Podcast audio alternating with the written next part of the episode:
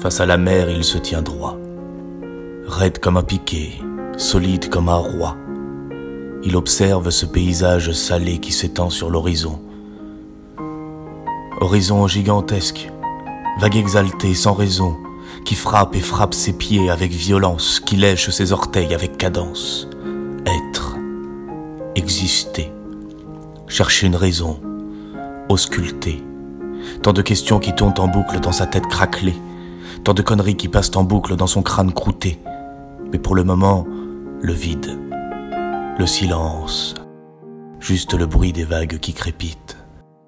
Savoir, apprendre, tout connaître, tout voir, tout entreprendre avant d'être un ancêtre. Et maintenant il l'est, le vieux.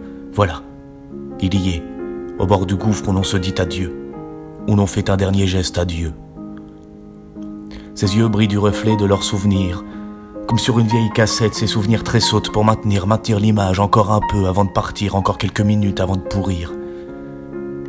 Il se souvient du temps où il était enfant, courant dans ses champs de blé, coupant, échappant à ce loup fictif qu'il s'inventait avec d'autres collègues déjà partis, déjà bien abîmés. Il se souvient du sourire de sa femme qui le pensait.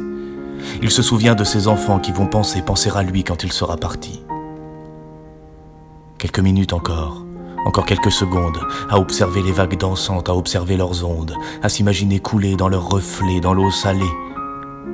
Fin, il est temps de voyager.